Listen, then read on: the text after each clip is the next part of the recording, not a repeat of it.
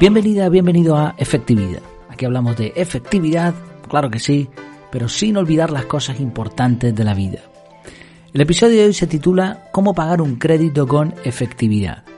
Vamos a hablar de finanzas, vamos a hablar de créditos, de efectividad y bueno, y el título realmente no sé si va a representar lo que voy a explicar. Estuve dudando entre varios títulos porque en este caso no es que vayamos a pagar un crédito de forma efectiva, sino que lo vamos a pagar con efectividad. Y me voy a explicar a qué me refiero después. Lo cierto es que vivimos en una época de crisis financiera mundial, además, inflación galopante, caída de criptomonedas y de otros activos que llamábamos o que algunos entendíamos que eran activos refugio. Se está hablando, por ejemplo, del cripto invierno.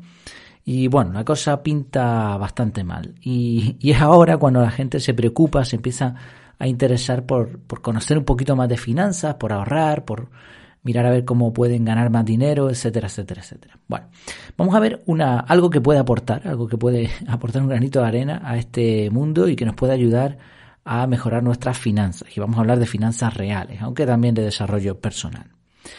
Eh, en primer lugar hay que entender qué es un crédito. No voy a entrar en la parte técnica de lo que es rédito, crédito, préstamo y todos estos términos, sino lo que representa un crédito. Un crédito es una apuesta, una apuesta que haces contra tu yo del futuro. Tú pides X dinero ahora y quien lo va a pagar es, eres tú dentro de un tiempo. Con lo cual estás apostando contra ti mismo.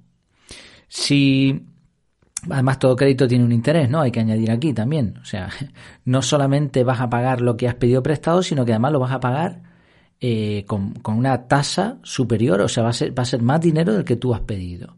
Con lo cual es una apuesta en donde la banca, como siempre, va a ganar. Ganes tú o ganen ellos, va a ganar siempre.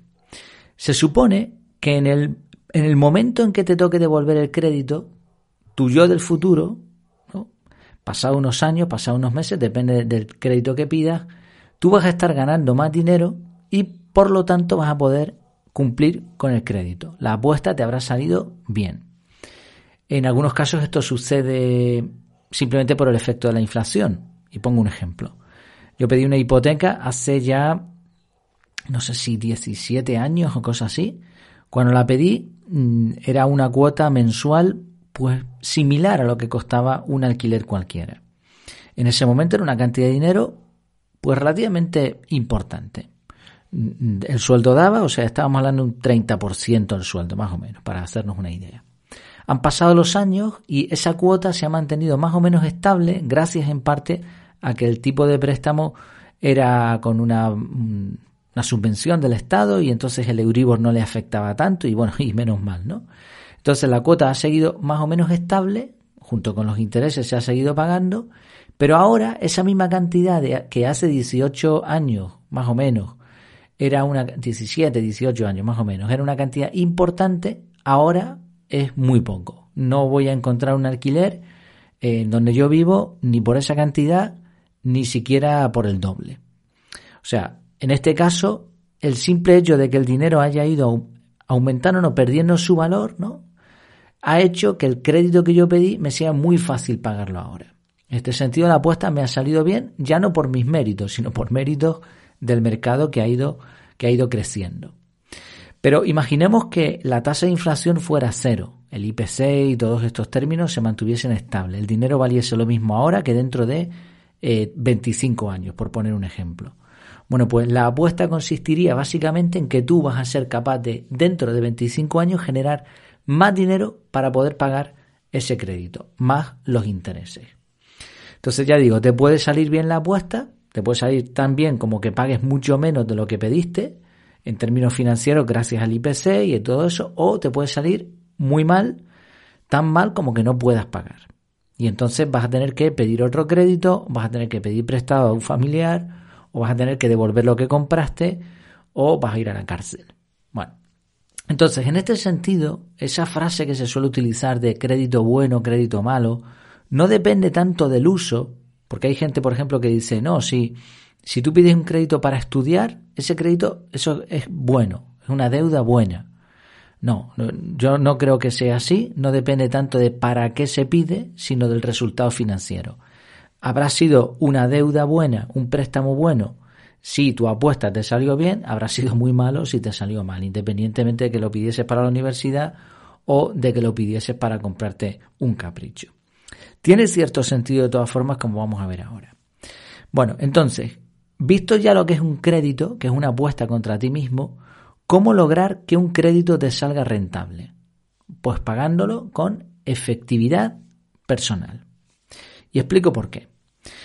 Partimos de que con lo que tú hacías, con tus conocimientos, con tus habilidades, con lo que tú mm, producías en, en un momento dado, no eras capaz de generar X ingresos.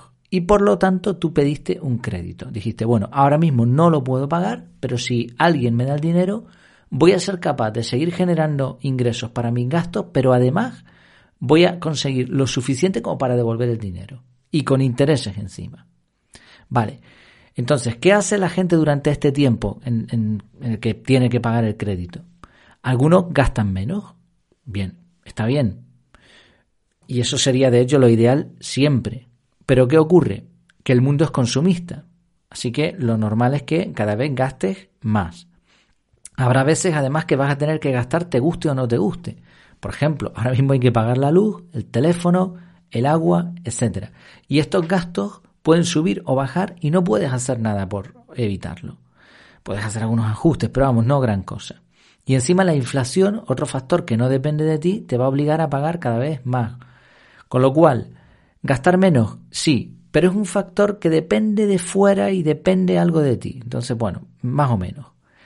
¿Qué puedes hacer entonces? Ganar más. Esto es otra cosa que hace mucha gente. Piden créditos y después se obligan a ganar más dinero. Bien, pero si dependes del trabajo o de que te paguen por tus conocimientos, por tus habilidades o por lo que sea, estás dependiendo de un factor totalmente externo. También depende un poco de ti, de tu habilidad, que tendrás que mejorar, pero depende de que te paguen. Incluso te pueden despedir de un trabajo que tú creías seguro y entonces vas a tener que trabajar más y más y más para poder pagar lo que has pedido. Entonces tampoco es la mejor opción. ¿Cuál es la mejor opción entonces? mejorar tu efectividad personal. Fíjate que lo que hemos hecho es comparar, ¿no? Hemos dicho desde el principio que la mejor opción era esa, pero hemos comparado con ganar más, gastar menos. ¿Qué ocurre cuando tú mejoras tu efectividad personal? Que eso depende exclusivamente de ti. Lo hablamos en un episodio hace un tiempo, la diferencia entre prosperidad y riqueza. Cuando uno mejora su efectividad personal, como eso es un factor interno, lo que produce es prosperidad mejoras tus habilidades, aprendes más, practicas más y por lo tanto vas a gastar menos porque vas a ser más efectivo y efectiva y vas a conseguir mejores resultados de tu trabajo porque eres alguien efectivo.